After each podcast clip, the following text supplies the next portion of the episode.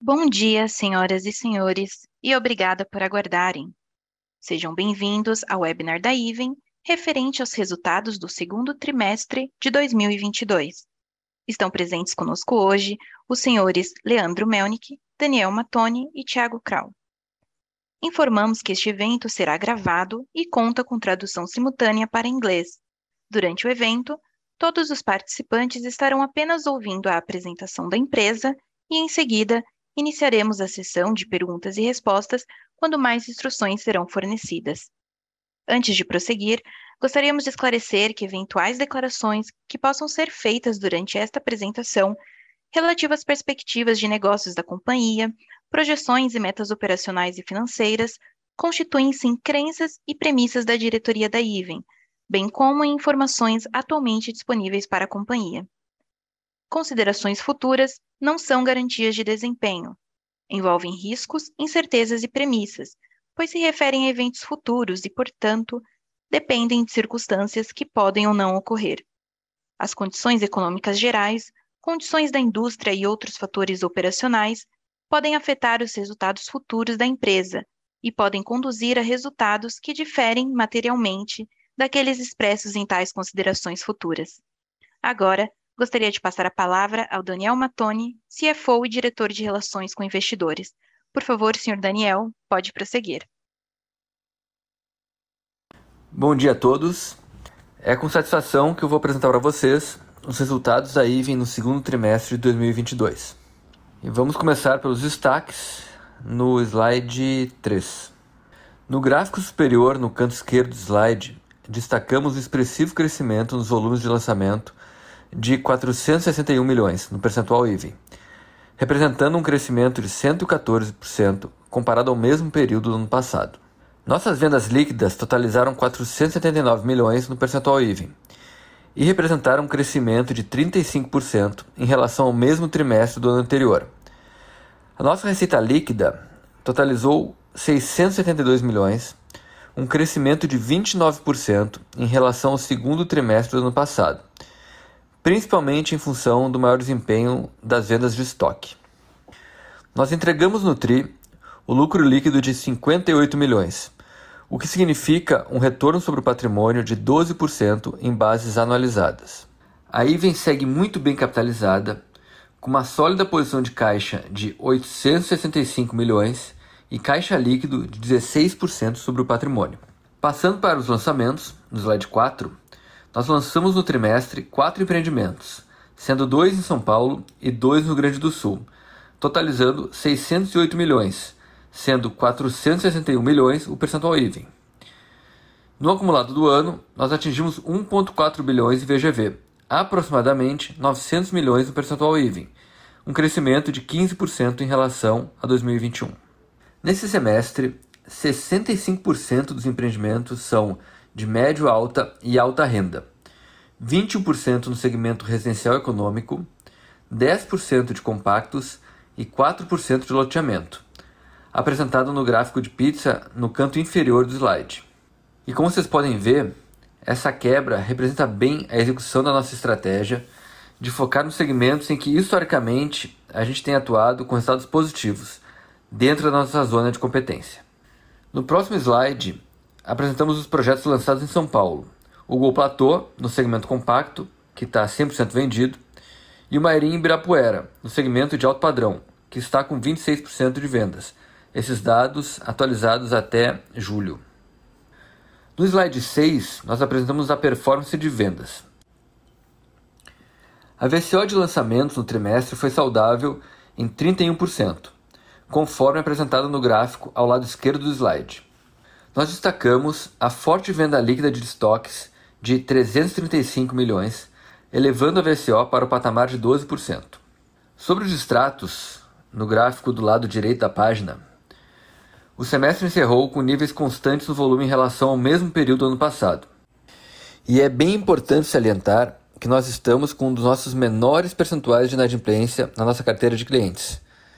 Mas a gente segue monitorando de perto todos esses indicadores uh, ao longo aí dos próximos meses. No slide seguinte, nós apresentamos as entregas. Nós entregamos neste trimestre quatro empreendimentos, sendo Missy e Byway localizados na Vila Madalena, em São Paulo, com VGV de 176 milhões, e outros dois no Rio Grande do Sul, com VGV total de 20 milhões, já na parte IVEN. E aí vocês podem ver algumas fotos dos empreendimentos. No slide 8, nós abrimos nosso estoque. Estamos com estoque no total de 2,9 bilhões, sendo que apenas 12% desse estoque está concluído. Quando a gente separa Melnick, o estoque em São Paulo é de 2,4 bilhões, com apenas 223 milhões de estoque pronto, sendo que desses, 88 milhões são do Hotel Ibis Ibirapuera.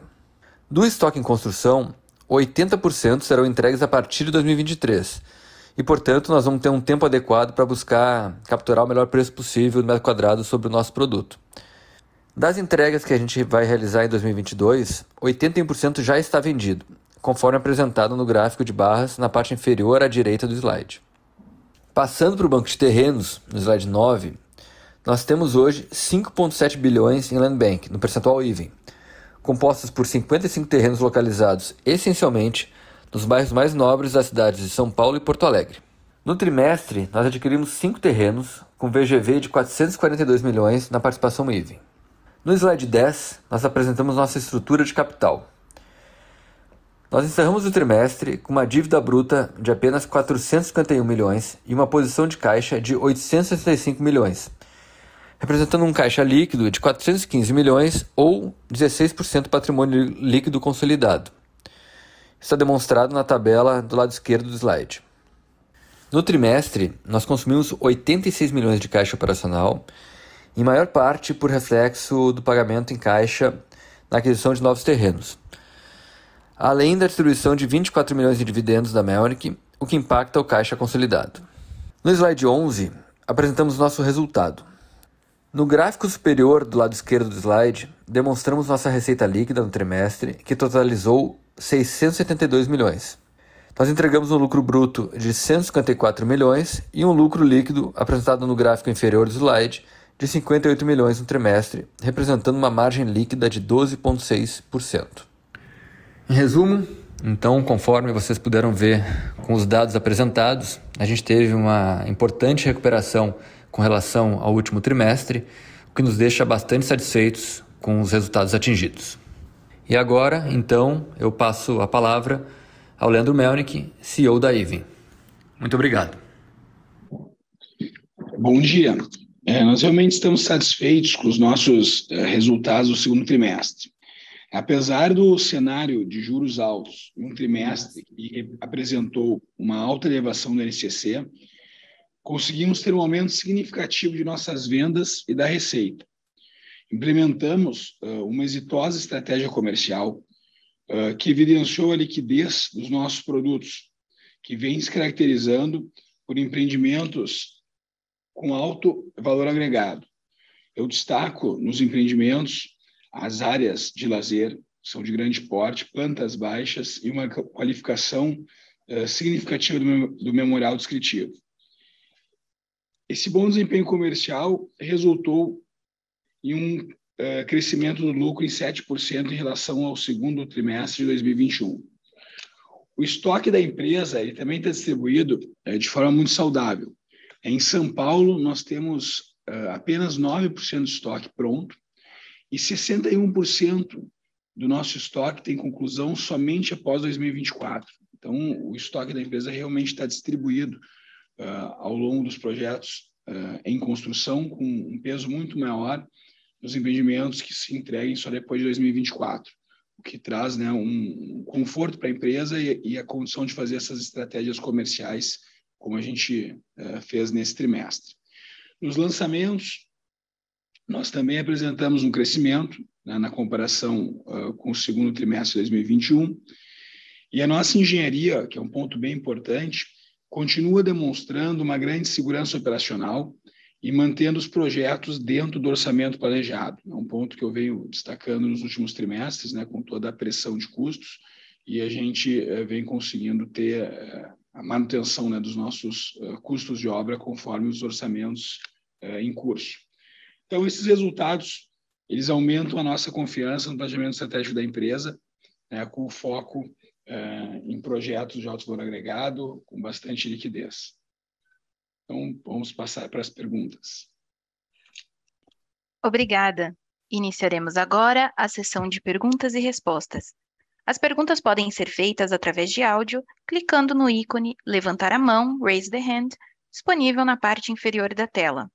Neste momento, uma solicitação para abrir o microfone aparecerá na tela e você deverá clicar em Desmutar. Para enviar sua pergunta de texto, basta clicar no ícone QIA, também disponível na parte inferior da tela, e digitar sua pergunta. Os participantes que estão conectados por telefone poderão fazer perguntas digitando asterisco 9. No momento em que sua pergunta for coletada, você receberá um anúncio para desmutar seu microfone, digitando asterisco 6. As perguntas em inglês serão recebidas exclusivamente via texto. A nossa primeira pergunta vem do Sr. Bruno Mendonça, do Bradesco BBI. Por favor, Sr. Bruno, pode prosseguir. Senhor Bruno, pode prosseguir. Opa, desculpa, estava no mudo aqui. Me ouvem agora? Sim, Bruno, estamos te ouvindo. Tudo bem? Bom dia. Obrigado Bom pela, dia. pela pergunta. É, deixa eu fazer uma pergunta talvez um pouco mais geral de mercado e você fecha isso para a Iven como achar, como achar que deve. Tá? A gente viu no, no trimestre uma pressão de margem no setor inteiro, né? Assim, praticamente todo mundo tendo algum tipo de, de, de queda de margem, muita gente justificando isso como como revisão de orçamentos de custo, né, por causa de toda a pressão e tal. É, não foi o que eu senti no resultado de vocês. Eu senti que no resultado de vocês o, o driver da margem um pouco mais baixo tenha sido o preço das unidades.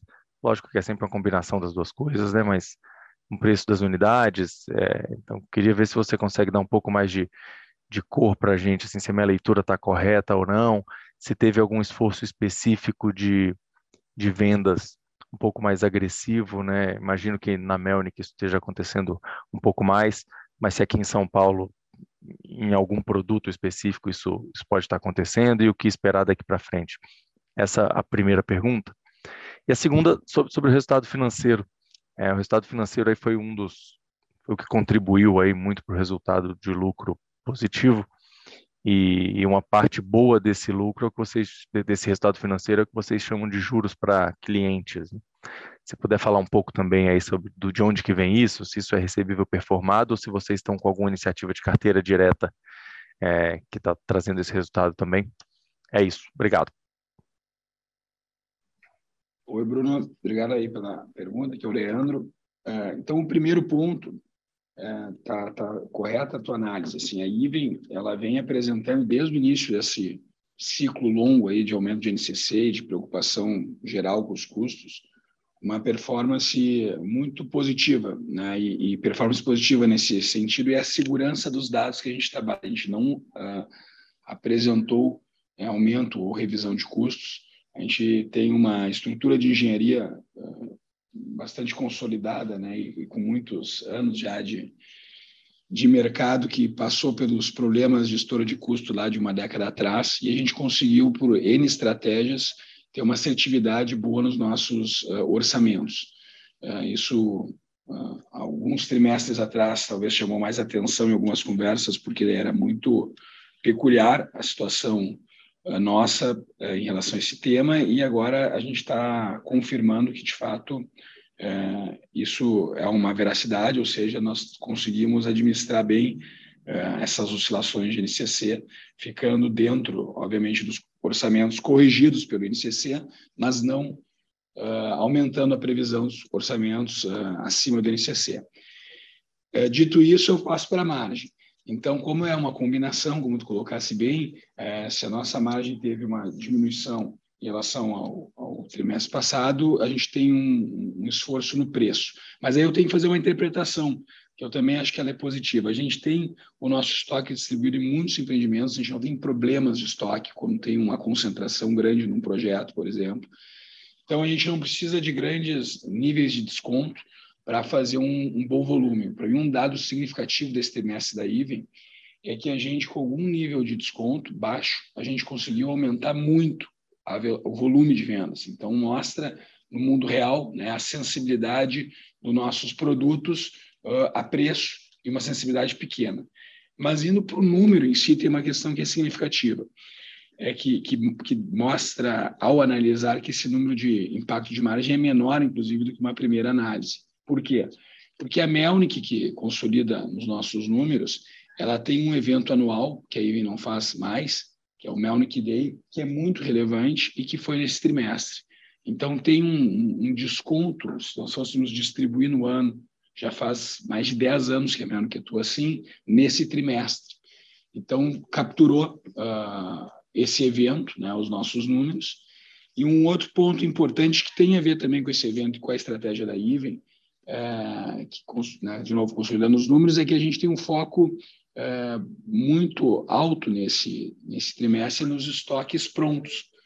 É, e a cesta de estoque prontos, quando a gente tem um, um trimestre onde uma parte do nosso estoque é, carrega mais as vendas, ela tem uma margem também um pouquinho menor que o lançamento. A gente olha a margem consolidada, né, quando compara trimestre a trimestre. Então, nós tivemos um trimestre de, de muito volume de estoques prontos, uh, vendidos, então já tem uma distribuição uh, que não é uma diminuição da margem, que a gente vendeu uma parcela do nosso estoque que já carrega uma margem uh, um pouquinho menor que a outra, que na média é a margem que a gente vem apresentando.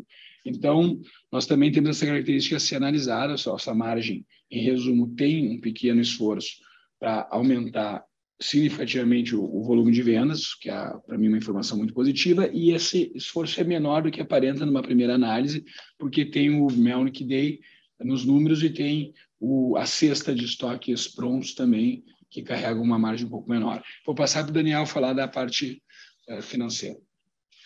Tudo bom, Bruno? Então, sobre a tua segunda pergunta, de fato, a receita financeira foi mais alta nesse TRI, e aí tem algumas explicações. A primeira é, de fato, o juro mais alto, então o juro mais alto tem o lado negativo, mas tem o lado positivo também. Então, uma parte é isso, é, é a correção pelo juro mais alto.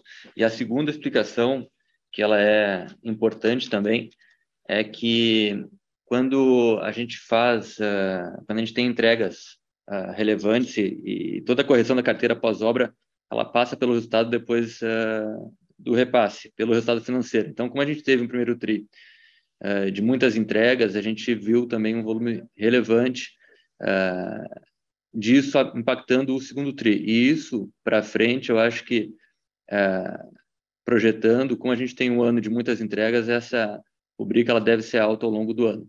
Então, essas são algumas explicações e são essas de por que o receita financeiro aumentou tentando te dar uma tendência para frente. Eu acho que é importante também dizer uh, sobre carteira, que a gente vem monitorando e vem falando com vocês, é com relação ao nosso NPL. Ele continua uh, baixo, em níveis históricos uh, cada vez menores, não, com nenhuma tendência de alta, e na mesma linha os distratos. Então, algo que a gente, uh, mercado, vem acompanhando, nossos distratos em linha com a mesma uh, comparação do ano passado.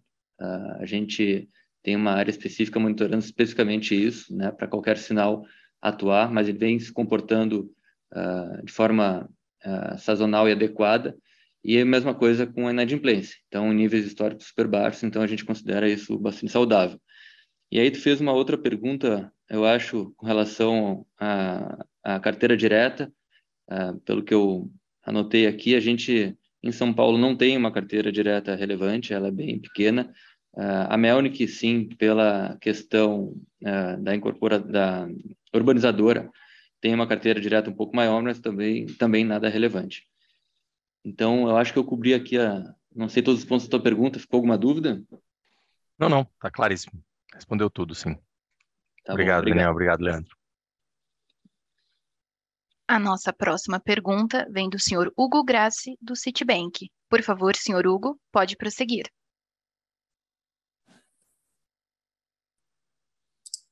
Senhores, bom dia. É, primeiramente, parabéns pelo resultado e obrigado pela oportunidade de fazer uma pergunta. E eu queria, eu queria levar minha pergunta para o tema de entregas. É, é, me parece que, que a gente está num ciclo que o volume de entregas tende a ser bastante grande, né? até como reflexo do pipeline de lançamentos que vocês fizeram lá entre 2018 e 2020, né? E eu queria entender de vocês o que, que vocês têm, o que, que vocês vislumbram aí a nível de implicações dessas entregas. Né? Me parece que até essa própria receita financeira que vocês mencionaram, é, talvez possa ser, possa existir aí um complemento de receita financeira vindo das entregas, né? na medida que elas são entregues e, e a indexação ali que remunera essas carteiras muda de NCC para IPCA, né? É, mas especialmente eu queria entender o que, que vocês vislumbram aí de, de, de implicações a nível de geração de caixa, né? E, especial, e, e a nível de distrato, né? Então, se puder comentar é, como é que está o, LT, o LTV dessa carteira, né? Do, o, é, a, gente sabe a gente sabe que a gente veio de um ciclo de muito pré-pagamento, especialmente de clientes de alta renda, mas isso não necessariamente é verdade na média renda, né? Então, se vocês pudessem só dar uma sinalizada do que, que vocês veem de preocupação, eventualmente, de, de, dessas entregas que podem acontecer, levando em consideração que o volume de entregas da, da Even parece ser, até ser bastante grande né, em relação ao market cap. Então, é nesse sentido, por favor. Oi, Hugo, tudo bem? Aqui é o Leandro, obrigado pela a pergunta. É, realmente, é, é, o nosso volume de entrega é bem relevante esse ano, né? tá correto aí, né? Tá, análise, nós temos só na IVEN aproximadamente 2 bi de VGV entrega e, e algumas características importantes. Né? É, nós temos uma carteira desses empreendimentos com um share dessa, dessa, dessa entrega muito relevante no alto padrão. É, empreendimentos muito bem vendidos, né? a gente tem, como eu até comentei antes é, no, no call, nós estamos com o, o nosso estoque né, com, com pouca uh, participação no estoque em empreendimentos prontos, que resulta uh, também nessa informação, porque a gente considera como empreendimento pronto na IVEN os empreendimentos de fato prontos, os empreendimentos que são entregues durante o ano. Então, uh, a gente tem uma, uma venda muito saudável desses empreendimentos. E uh, como é, são empreendimentos de alto padrão, é outra característica, é, é uma carteira de recebíveis que já tem uma performance de pagamento maior que a média, ou seja, nós, tivemos já muito recebimento é, dessa carteira, que também é um item né, de saúde comercial, ou seja, para quem viveu aí intensamente é, no passado a questão dos tratos, que hoje já está mais, mais distantes, nós temos uh, e vimos que, né, que as vendas eram mais sólidas quanto maior era o percentual já pago pelo cliente até o momento do repasse. Então, nós temos empreendimentos bem vendidos uh, e empreendimentos com uma uh, com um percentual de pagamento já significativo, o que por um lado, por um outro lado, no ano da entrega também diminui a receita tradicional que se tem uma leitura às vezes automática né, do nosso setor quando se põe uma média aonde o repasse ele é na na ordem lá de 80%, então vai ter uma grande receita uh, no momento do repasse, assim como algum grau de risco. A nossa carteira ela está com essa característica de alto padrão, muito bem performada, com uma receita uh, que já ocorreu, então a gente tem uma, uma geração uh, menor do que, vamos dizer assim, uma expectativa tradicional de indicadores para a carteira futura. Mas é um quadro muito positivo, realmente um quadro muito positivo, porque se soma a empresa uh, né, todos os, os, pontos benéficos aí das entregas dos empreendimentos, ainda mais esse quadro que eu relatei agora. O Matoni vai fazer mais um comentário. Tudo bom, Hugo? Então, uh, diante desse uh, cenário mais macro que o Leandro colocou, a gente, com relação aos impactos que tu perguntou, por exemplo, Uh, extrato, uh, carteira, qualidade da carteira e uh, impacto fluxo de caixa, por exemplo, a gente tem uma característica específica por a gente atuar nesses empreendimentos de mais uh, alto, médio alto, que tem essa característica de antecipar um pouco diferente de outros segmentos. Então, a gente tem monitorado de perto, sendo um ano de muitas entregas, volumes relevantes, a nosso nossa inadimplência, como eu já coloquei na respondi na pergunta anterior, que estão em níveis super saudáveis, e isso nos deixa tranquilos, os distratos acompanhando muito de perto. Uh, o maior impacto, a receita financeira já respondi, eu acho, também sim teremos um impacto uh, nessa rubrica já colocado. A única coisa que eu acho que uh, vale a pena destacar, então, aqui é a questão do fluxo, né, que a gente está acompanhando, talvez um volume de recebimento um pouco menor na curva, mas isso sem uma implicação prática. A gente tem um, um balanço super saudável, a gente tem alternativas, a gente tem um caixa, como vocês viram, um caixa líquido de 15%. Então, ah, não é algo que nos preocupa essa questão do fluxo de caixa, dado o histórico aí dos últimos anos de, e, a, e a foto atual do nosso balanço, né? com praticamente nenhuma dívida, super saudável. Então, acho que é importante que seja dito. A única coisa, a única ressalva que eu faço, uh, que fique para ficar no radar, é que no final do ano a gente tem uma entrega, duas entregas que não são do alto e médio alto, que é o Open Marajoara e o Modo Saúde, Uh, que esses dois, sim, principalmente o Open Marajoara, a gente está acompanhando, a gente pode ter alguma, uh, alguns indicadores um pouco piores uh, com relação a distrato, NPL, mas a gente já está atuando, então são as únicas exceções que, a, que eu quis fazer com uma ressalva, mas são, veja vezes, pequenos e não são representantes, ou re representativo por tamanho da carteira, mas é importante que seja dito. Perfeitamente respondido, agradeço demais. Bom, obrigado. A nossa próxima pergunta vem do senhor Elvis Credendio, do BTG Pactual. Por favor, senhor Elvis, pode prosseguir.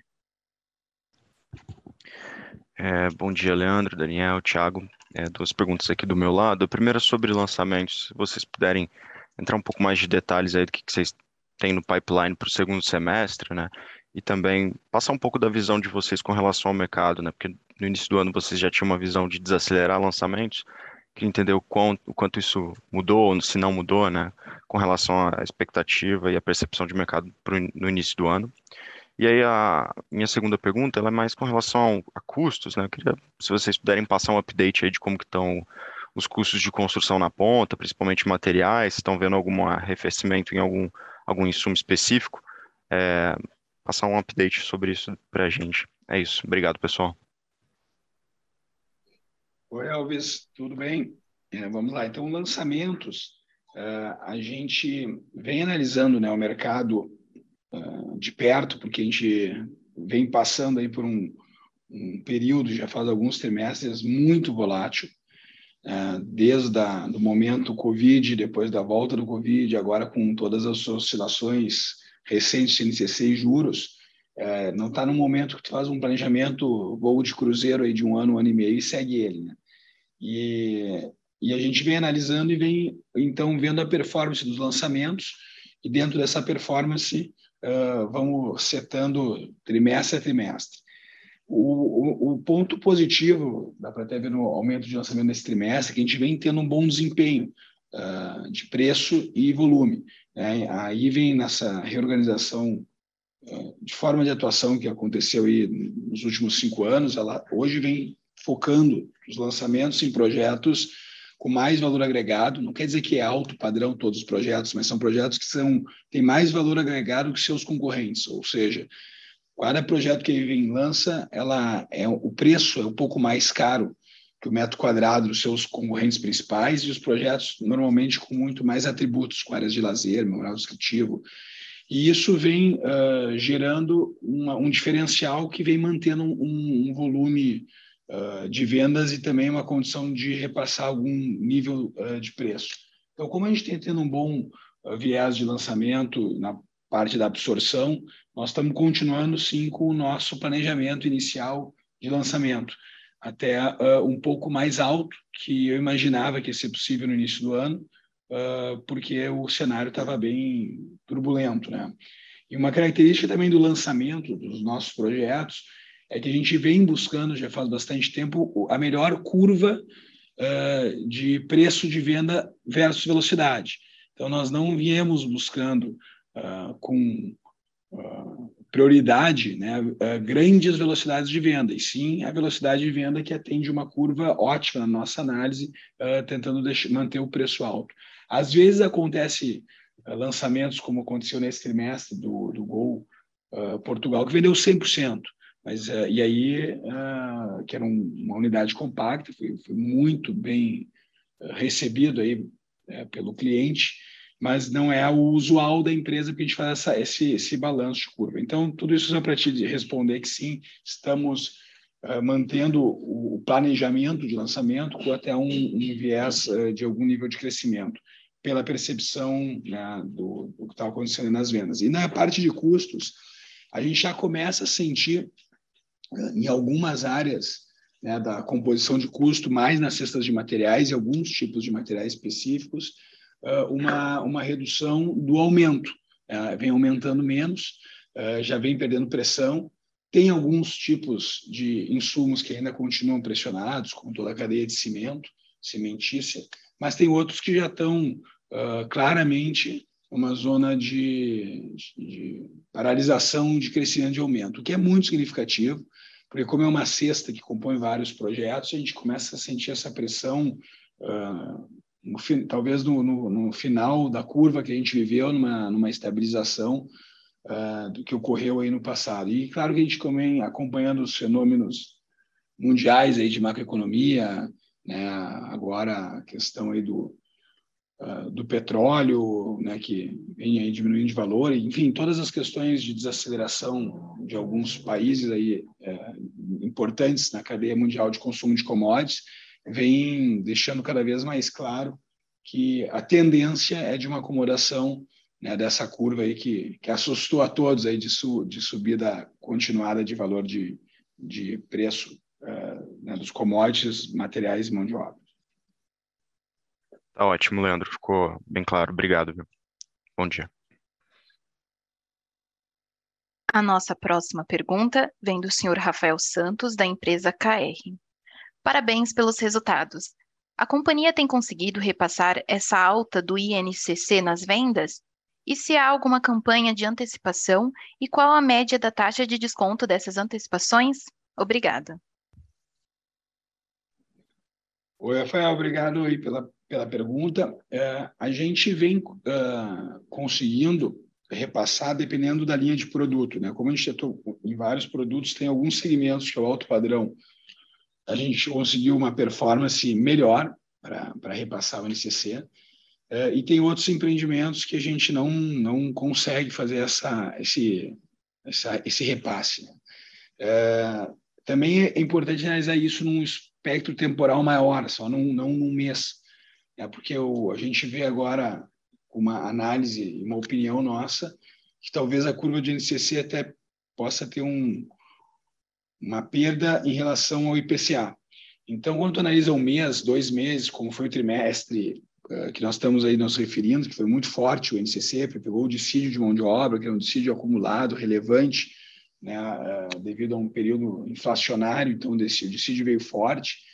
Uh, é um trimestre que tu não consegue, just in time, assim, no próprio mês, na própria semana, repassar integralmente. Numa visão geral, a gente vê isso na margem, comentei bastante, a gente vem conseguindo repassar boa parte do NCC, mais os empreendimentos de alto padrão, então, não integralmente, mas uma, uma boa parte. A gente não vem uh, fazendo campanhas específicas. Por exemplo, a gente, a gente na a Melnick, que consolida os nossos números, tem um calendário com uma campanha específica, mas ela é uma por ano, já faz mais de uma década. E aí vem, uh, vem trabalhando projeto por projeto, uh, na melhor curva de cada projeto. Por quê? cada projeto né, tem um, um time melhor para performar vendas, no melhor preço possível. Às vezes ele está em construção, no alto padrão não é um bom momento, está mais próximo da entrega, ainda tem stand, não tem stand. Então, a gente está fazendo movimentos pontuais em todos os projetos, mas de forma a não ser uma campanha. Então, não tem uma, uma campanha né, estruturada. Um, um, outro ponto que tu perguntaste, acho que foi do de campanha também de, de antecipação. A gente não tem uma campanha clara, a gente passou uh, por momentos né, de economia onde, é, pela, pela curva de juros, era, era mais positivo ou menos uh, positivo no viés do cliente, nós não damos um, dizer, um benefício financeiro uh, relevante, até pela condição de caixa da empresa, uh, não ter essa, não ter esse desenho de, de necessidade.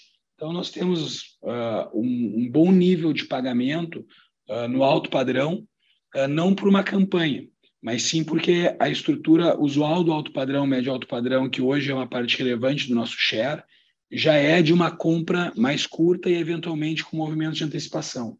Então, se tu olhar como eu respondi para o Elvis, a nossa entrega com uma carteira é, é, de imóveis é, com uma parcela de pagamento significativa, mais alto que a média, não é fruto de campanha, e sim fruto de ter uma carteira de alto padrão e da característica natural desse comprador antecipar durante o fluxo, querer diminuir o financiamento imobiliário que ele vai tirar na ponta. Então, a gente não tem campanhas específicas.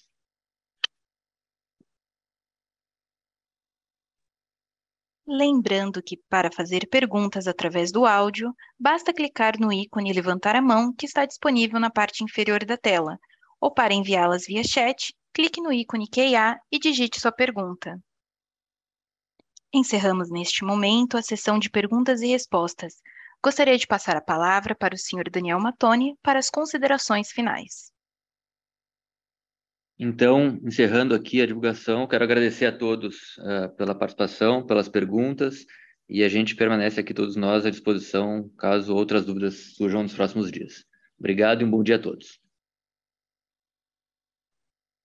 O webinar da IVEN está encerrado. Agradecemos a participação de todos e tenham um bom dia.